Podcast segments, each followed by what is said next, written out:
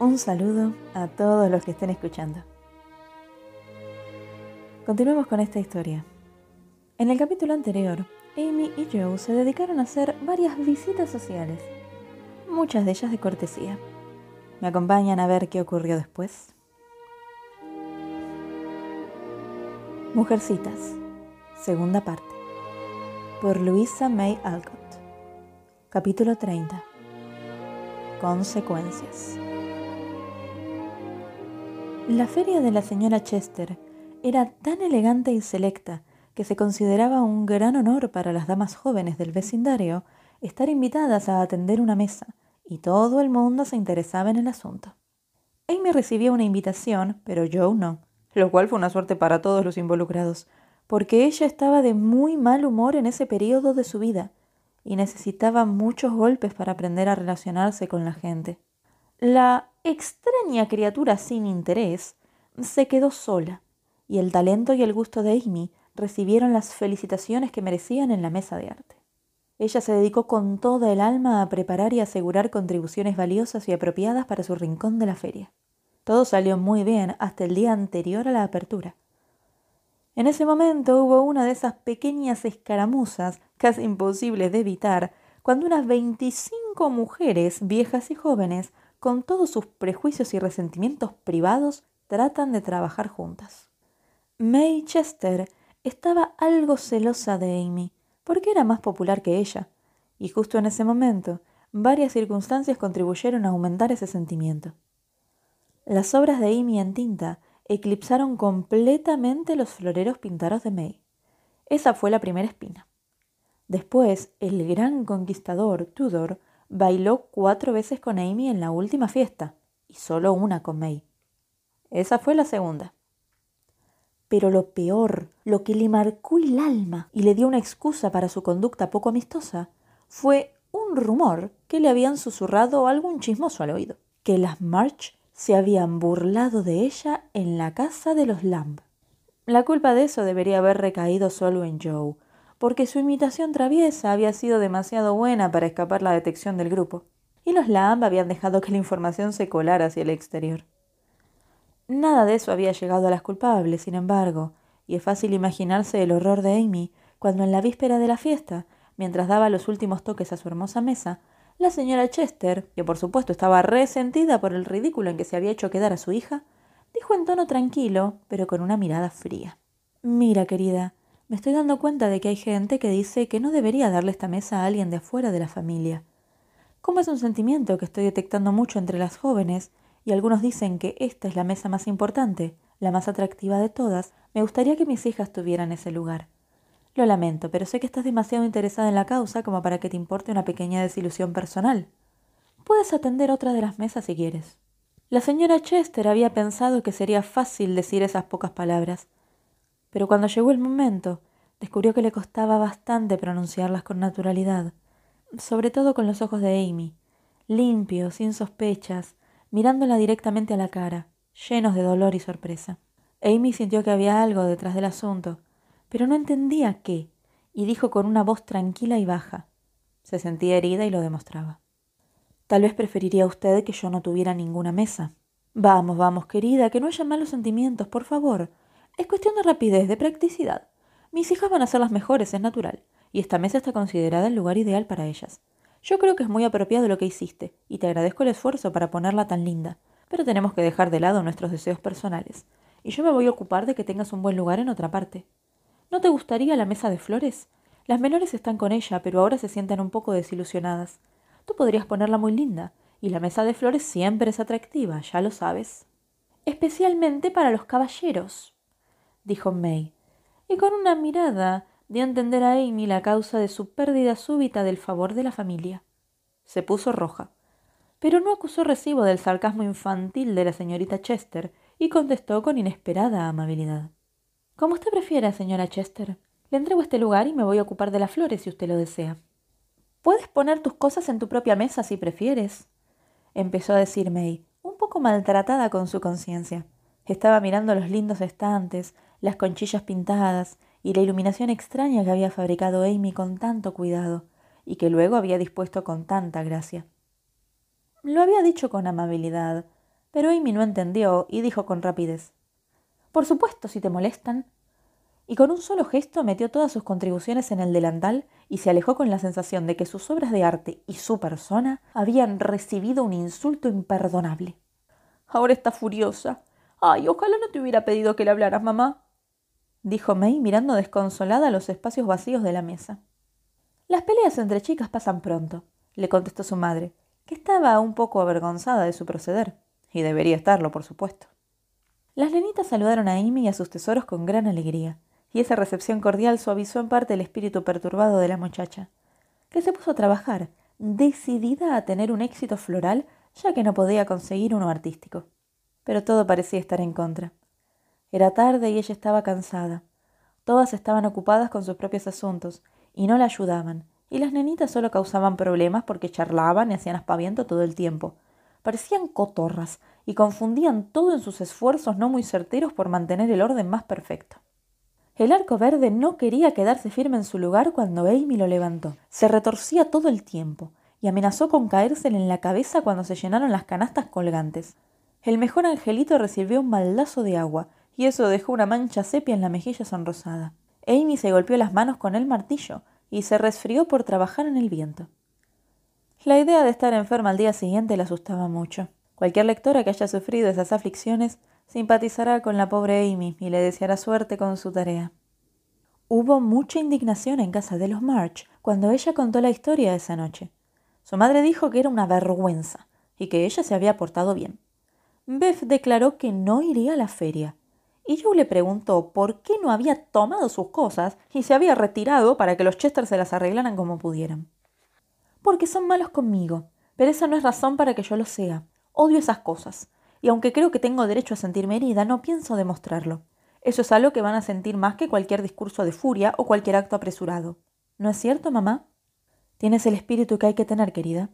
Un beso por un golpe siempre es mejor, aunque no sea fácil darlo a veces dijo la madre con el aire de alguien que sabe la diferencia entre las palabras y los hechos.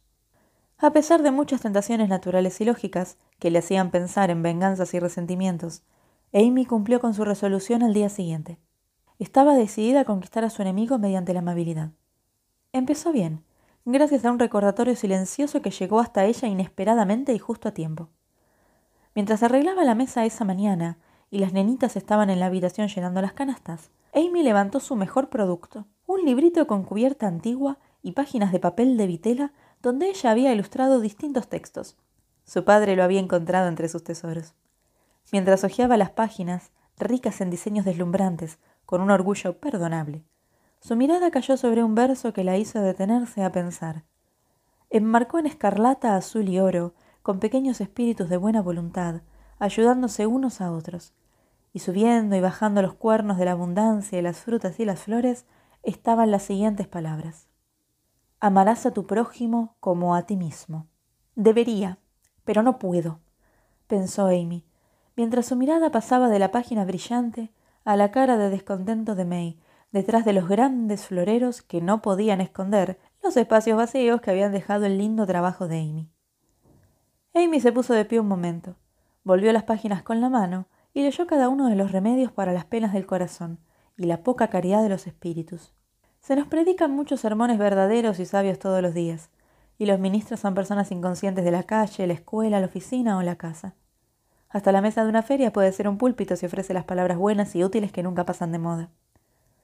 La conciencia de Amy le dio un sermón en ese momento con ese texto, y ella hizo lo que muchos no hacemos, tomarlo en su corazón y ponerlo en práctica inmediatamente. Había un grupo de chicas cerca de la mesa de May. Todas admiraban las cosas bonitas y hablaban del cambio en las vendedoras. Bajaron la voz, pero Amy sabía que hablaban de ella, que escuchaban un lado de la historia y juzgaban según ese lado. No era agradable, pero de pronto sentía que la dominaba un espíritu distinto, y finalmente tenía oportunidad para probarlo. Oyó que May decía, con pena, Es muy feo porque no hubo tiempo para hacer otras cosas, y yo no quiero llenar esto con cualquier tontería. La mesa estaba completa y ahora está arruinada. Yo diría que ella te devolvería las cosas si se lo pidieras, sugirió alguien. Pero ¿cómo? Después de todo lo que pasó, empezó a decir May. Pero no terminó, porque desde el otro lado del salón llegó la voz de Amy, que decía en un tono agradable y tranquilo. Puedes llevártelas. Me alegraría porque están mejor en tu mesa que en la mía. No van bien aquí. Por favor, tómalas. Y perdóname por la forma en que me las llevé anoche. Mientras hablaba, Amy devolvió su contribución al lugar original con un gesto y una sonrisa, y se volvió rápidamente, sintiendo que era más fácil hacer algo amistoso que quedarse a que se lo agradecieran. Bueno, eso me parece hermoso de su parte, exclamó una muchacha. La respuesta de May no se oyó desde lejos, pero otra joven dama, cuyo temperamento estaba un poco agrio de hacer tanta limonada, agregó con una risa desagradable. Muy hermoso. Como sabe que en su mesa no lo vendería. Eso fue duro. Cuando hacemos pequeños sacrificios queremos que la gente los aprecie. Por un minuto, Amy lamentó haberlo hecho y sintió que la recompensa de la virtud no siempre es la virtud misma. Pero lo es, como descubrió enseguida, porque empezó a sentirse mejor y su mesa floreció bajo sus manos habilidosas. Las chicas fueron muy amables con ella, y ese pequeño acto aclaró la atmósfera de una forma sorprendente. Fue un día muy largo y muy duro para Amy sentada detrás de la mesa, muchas veces sola porque las nenitas desertaron muy pronto, y muy pocos querían comprar flores en verano, y los ramos empezaban a languidecer mucho antes de la noche. La mesa de arte fue la más atractiva de todas. Hubo una multitud en ella todo el día, y las que la atendían corrían de un lado a otro con caras importantes y cajas con dinero. Amy miraba con ansias hacia ese lado. Deseaba estar ahí donde se hubiera sentido feliz, en lugar de permanecer en un rincón sin nada que hacer. Tal vez no parezca tan duro, pero para una jovencita brillante y hermosa no solo era tedioso, sino también muy irritante. Y la idea de que su familia, o Lori, o sus amigos, le encontraran así en la noche, convertía la situación en un verdadero martirio. No fue a casa hasta tarde, y cuando llegó estaba tan pálida y tan callada que todos se dieron cuenta de que había sido un día duro, aunque ella no se quejó y ni siquiera les contó lo que había hecho. Su madre le dio una taza de té extra, Bev le ayudó a cambiarse y le hizo una corona para el pelo. Mientras Joe asombraba a todos vistiéndose para la cena con cuidado y diciendo, en una alusión oscura, que pronto estarían las mesas patas para arriba. No hagas nada malo, Joe, por favor. No quiero ruido. Así que déjalo pasar y compórtate como corresponde. Rogó Amy cuando se fue temprano al día siguiente con la esperanza de encontrar refuerzos para su pobre mesita. Único que pienso hacer es ser terriblemente agradable con todos los que conozco y mantenerlos en tu rincón todo lo que pueda. Teddy y sus amigos me van a echar una mano y la vamos a pasar bien, le contestó Joe, inclinada sobre la cerca para ver si venía Lori. Finalmente, oyeron los pasos familiares en el atardecer, y Joe corrió al encuentro de su vecino. ¡Es mi muchacho! ¿Cómo que esa es mi chica? Y Lori se metió la mano de ella bajo el brazo con el aire de un hombre cuyos deseos están cumplidos. Ah, Teddy, qué desgracia dijo Joe y le contó sobre las desdichas de Amy con todo detalle. Voy a llevar a un montón de chicos, y te juro que se van a comprar todas las flores que ella tiene, y después van a acampar en la mesa, dijo Lori tomando la causa con calor y alegría. Las flores no son lindas, dice Amy, y las frescas no llegaron a tiempo. No quiero ser injusta ni sospechar de todo, pero no me extrañaría que no llegaran nunca. Cuando la gente hace algo malvado no tiene por qué no seguir haciéndolo, observó Joe disgustada. ¿No te dio Ace lo mejor de nuestro jardín? Le dije que lo hiciera. No sabía eso. Se olvidó, supongo, y como tu abuelo no se sentía bien, no quise preocuparlo pidiéndole las flores aunque las quería. Vamos, Joe, ¿cómo se te ocurre que tienes que pedirle a mi abuelo? Esas flores son tan tuyas como mías. ¿No vamos mitad y mitad en todo?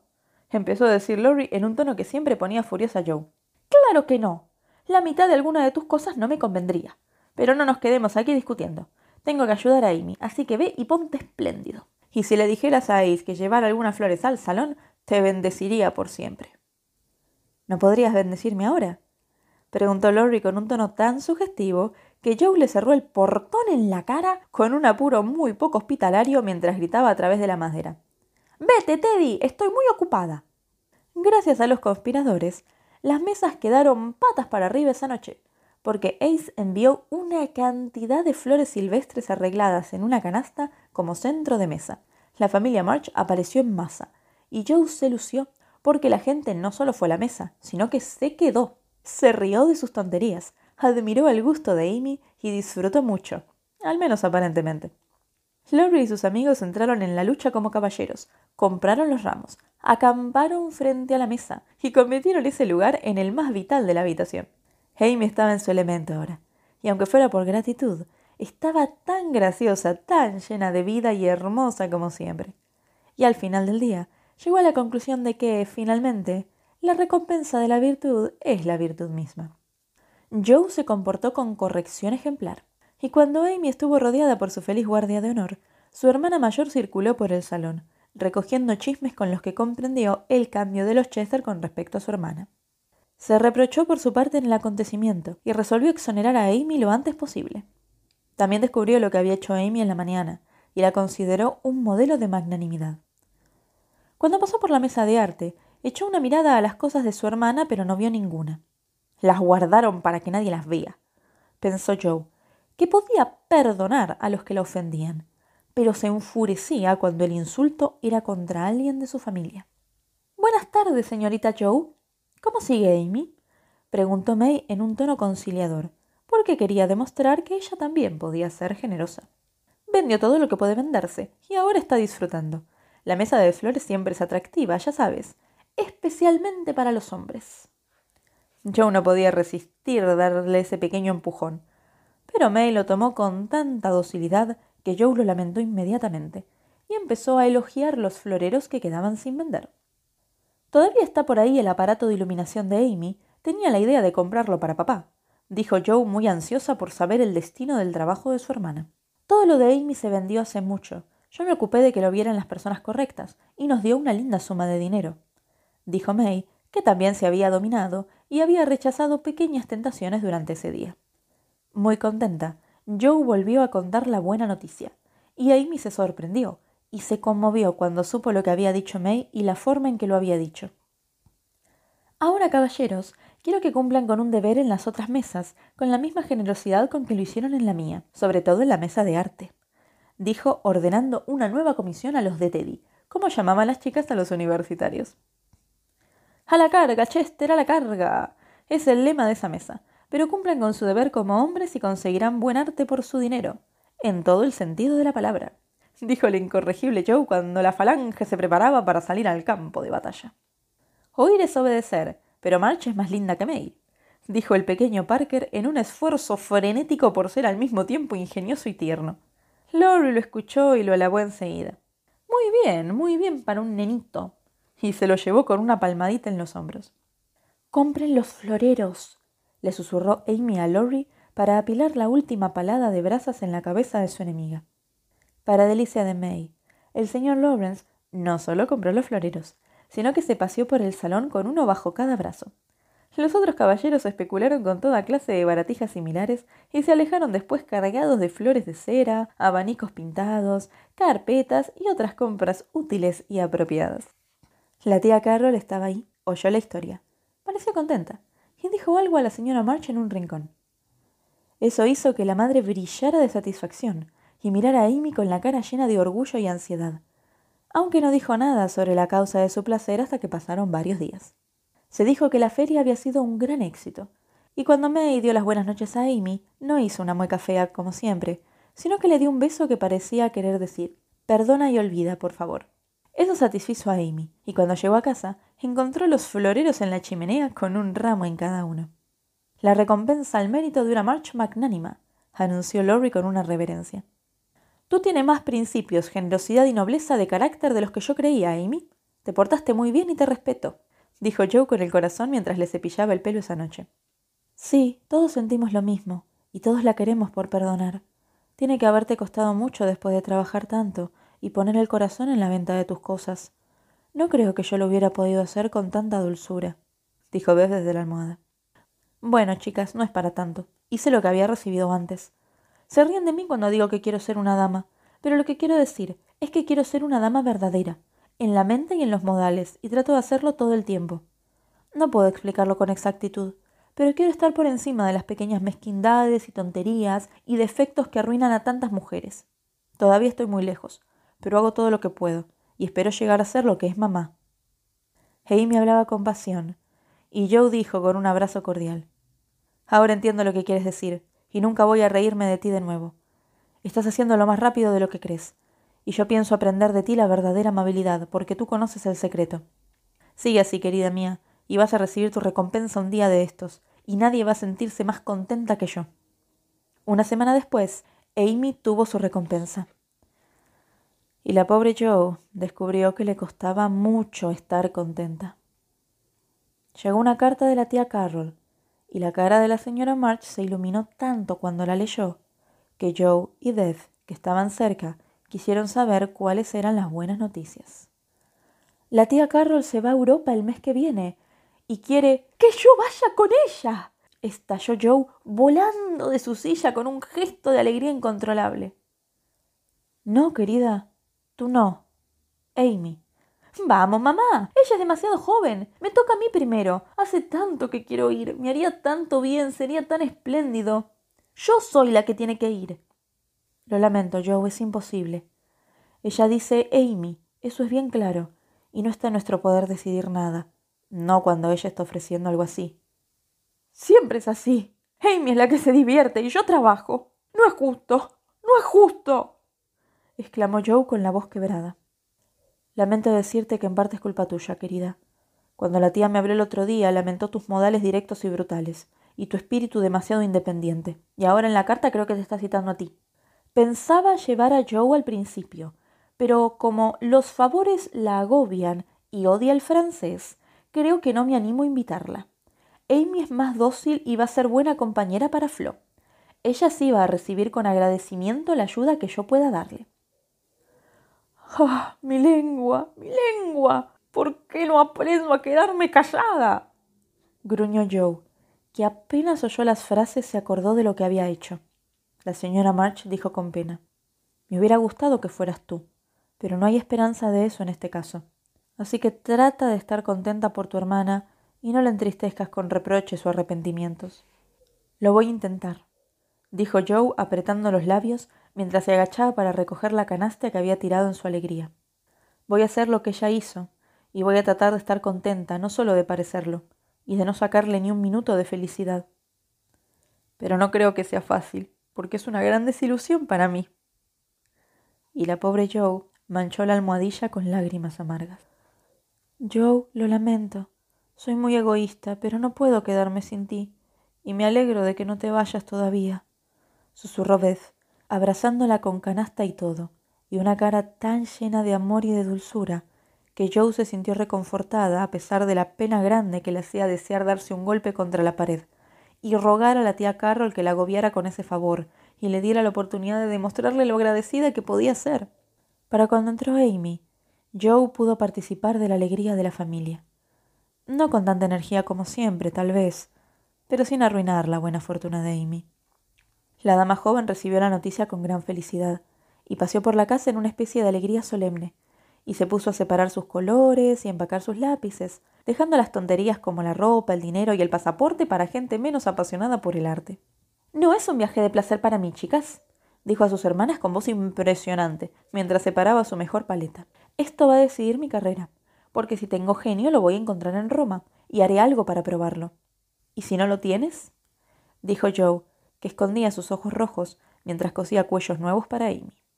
Entonces voy a volver a casa a enseñar dibujo para vivir, contestó la aspirante a la fama con compostura filosófica. Pero hizo una cara fea cuando los dijo, y envolvió la paleta fuertemente, como si pensara en tomar medidas vigorosas antes de abandonar sus esperanzas. No, claro que no. Odias el trabajo duro y te vas a casar con alguien con mucho dinero. Y vendrás a casa a sentarte en el lujo por el resto de tus días, dijo Joe. A veces tú haces buenas predicciones, Joe, pero no creo que esta sea una de ellas. Estoy segura de que voy a enseñar, porque si no puedo ser artista yo, por lo menos quiero ayudar a que otros lo sean, dijo Amy sonriendo porque el rol de Lady Rica le iba más que el de pobre profesora de dibujo. Hmm, murmuró yo con un suspiro. Si estás segura va a ser así porque tus deseos siempre se cumplen. Los míos no. ¿Te gustaría ir?